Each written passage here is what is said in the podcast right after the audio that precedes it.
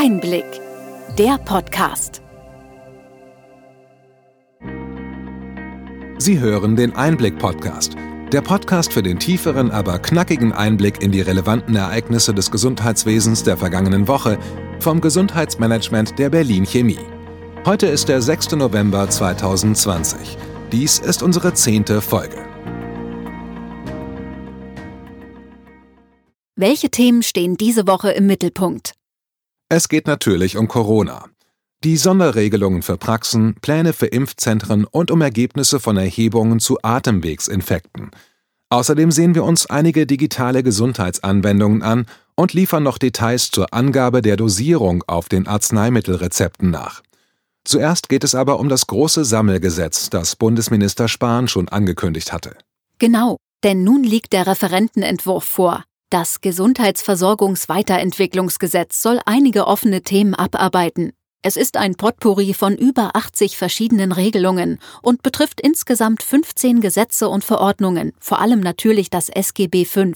Was sind die wichtigsten Regelungen, die uns hier interessieren? Dazu gehört sicherlich die verschärfte Pflicht für Ärztinnen, eine Berufshaftpflichtversicherung abzuschließen. Das Ministerium zieht damit die Konsequenz aus einer Beanstandung des Bundesrechnungshofes, wonach nicht alle Vertragsärztinnen ausreichend haftpflichtversichert seien. Die Folge Patientinnen und Krankenkassen können im Falle eines Behandlungsfehlers ihre Schadensersatzansprüche entweder gar nicht oder nur teilweise durchsetzen, wenn der Arzt oder die Ärztin zahlungsunfähig ist. Außerdem sollen die Terminservicestellen den gesetzlich Versicherten künftig auch kurzfristige ärztliche Telefonkonsultationen vermitteln. Sie werden immer mehr zu einem Rundum-Service. Und in zwei Jahren soll der GBA ein Disease Management Programm für Adipositas entwickelt haben. Weiterhin soll das Gesetz ein Problem der Kassen beheben, über das wir auch schon gesprochen haben. Die Verrechnung von extrabudgetären Honoraren für niedergelassene Ärztinnen. Was genau steckt dahinter? Dabei geht es um Folgendes. Zur Förderung der Terminservicestellen wird die Behandlung von vermittelten Patientinnen extrabudgetär vergütet. Die Gesamtvergütung wird im Gegenzug um diese Fälle bereinigt. Nun werden aber auch Corona-PatientInnen extrabudgetär vergütet, ohne dass eine Bereinigung vereinbart wurde. Es ist für die Kassen nicht mehr erkennbar, aus welchem Grund Fälle extrabudgetär vergütet werden und ob ausreichend bereinigt wurde, was Auswirkungen auf die Gesamtvergütung der kommenden Jahre hat. Das soll nun nachgebessert werden. Die Krankenkassen zweifeln allerdings daran, dass der vorgeschlagene Mechanismus ausreichend korrigiert. Bis wann ist mit der Verabschiedung des Gesetzes zu rechnen? Das dürfte nicht vor Frühjahr 2021 der Fall sein, aber noch in dieser Legislaturperiode, die ja im Sommer zu Ende geht. Wir werden das Gesetz wie gewohnt begleiten und weiter darüber berichten.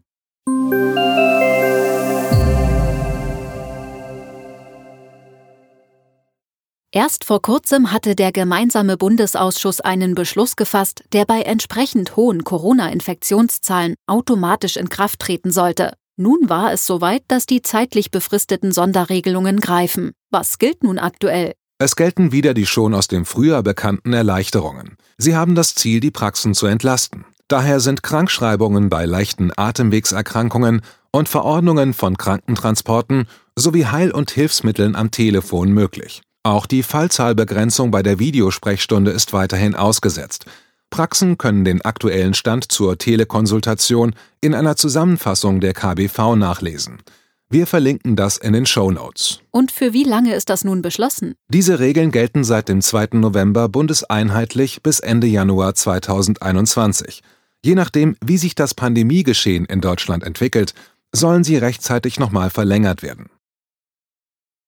Es gibt am Rande der Corona-Nachrichten auch Gutes zu berichten. Die Technikerkrankenkasse und die Barmer haben interessante Daten vorgelegt. Ja, die beiden Kassen haben die aktuellen Krankschreibungen wegen Atemwegserkrankungen untersucht. Es gab deswegen deutlich weniger Krankschreibungen als im Vorjahr.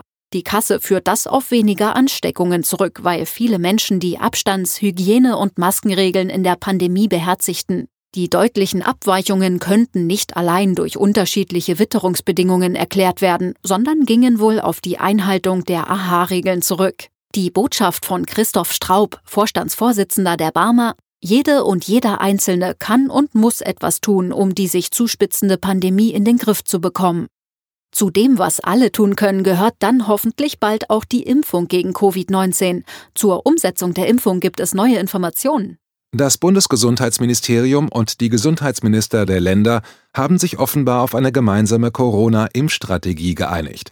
In dem Beschluss wird festgelegt, dass der Bund die Impfstoffe beschafft und auch bezahlt. Die Länder übernehmen die Aufgabe, die fachgerechte Durchführung in Impfzentren zu organisieren und zu finanzieren. Details dazu, wer wann geimpft wird, stehen noch nicht fest, da noch nicht bekannt ist, welche Zielgruppen von den Impfstoffen besonders profitieren. Es soll aber eine bundesweit einheitliche Vorgehensweise geben. Kurz vor dem Beschluss zum neuen Lockdown hatte sich auch die Kassenärztliche Bundesvereinigung mit einem Papier zur Corona-Strategie zu Wort gemeldet. Um das Papier gab es dann ziemlich viel Aufregung. Was war da los? Die KBV und einige Verbände fordern eine langfristige Strategie im Umgang mit dem Coronavirus. Es müssten vor allem die Risikogruppen geschützt werden, damit die Maßnahmen mehrheitlich getragen und umgesetzt werden. Das Papier wurde vorgestellt als gemeinsame Veröffentlichung von KBV und zahlreichen Verbänden der Fachärzte. Allen voran der Spitzenverband Fachärzte, der hier zusammen mit seinen zahlreichen Mitgliedsverbänden aufgeführt wurde. Es gab dann allerdings sehr schnell Widerspruch von einigen dieser Verbände, die das Papier nicht mitzeichnen wollten. Die Veröffentlichung fiel mit dem Tag zusammen, an dem der neuerliche Lockdown beschlossen wurde. In einer folgenden Pressemitteilung teilte die KBV dann mit, das Ziel von Kanzlerin Angela Merkel, Infektionszahlen unbedingt und konsequent zu senken, zu unterstützen. Damit soll sicherlich auch vermieden werden, dass zukünftig Intensivkapazitäten überlastet werden.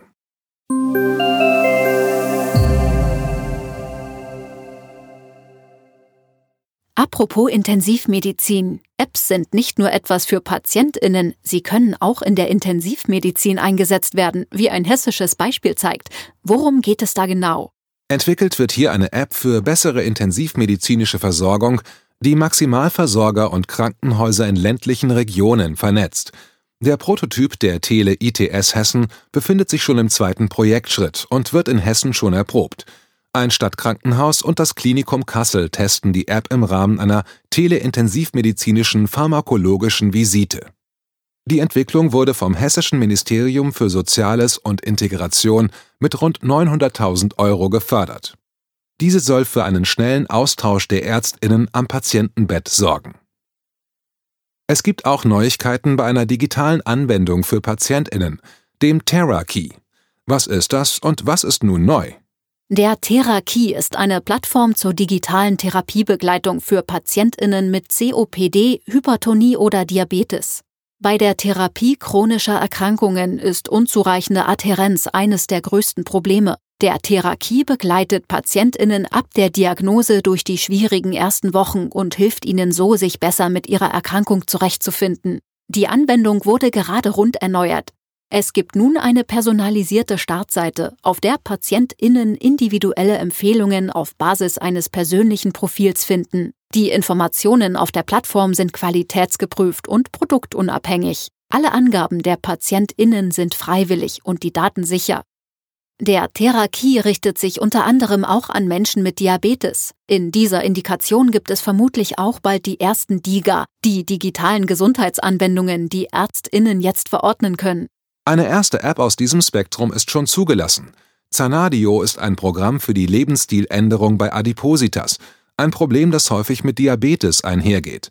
Und es sind noch weitere DIGA angekündigt, zum Beispiel ein Diabetes-Tagebuch von MySugar und eine App, die vollautomatisch Daten aus Blutzuckermessgeräten und Insulinpens via Bluetooth überträgt und anschaulich darstellt. Menschen mit Diabetes können also künftig auf weitere digitale Anwendungen hoffen, die ihren Alltag erleichtern.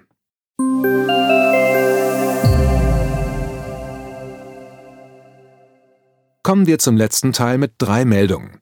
Wir hatten letzte Woche schon erwähnt, dass Praxen seit Anfang November auf Verordnungen von Arzneimitteln Angaben zur Dosierung machen müssen. Hier lohnt sich ein Blick in die Details.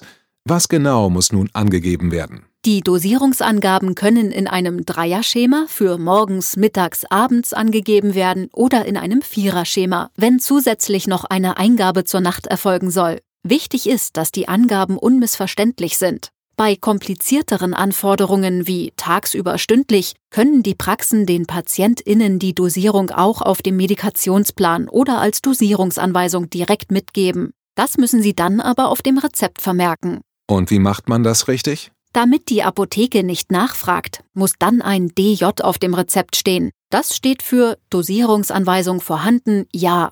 Der Hinweis wird am Ende der Verordnungszeile gedruckt, wo auch das Schema für morgens, mittags, abends stehen muss. Das Praxisverwaltungssystem unterstützt die Ärztinnen dabei.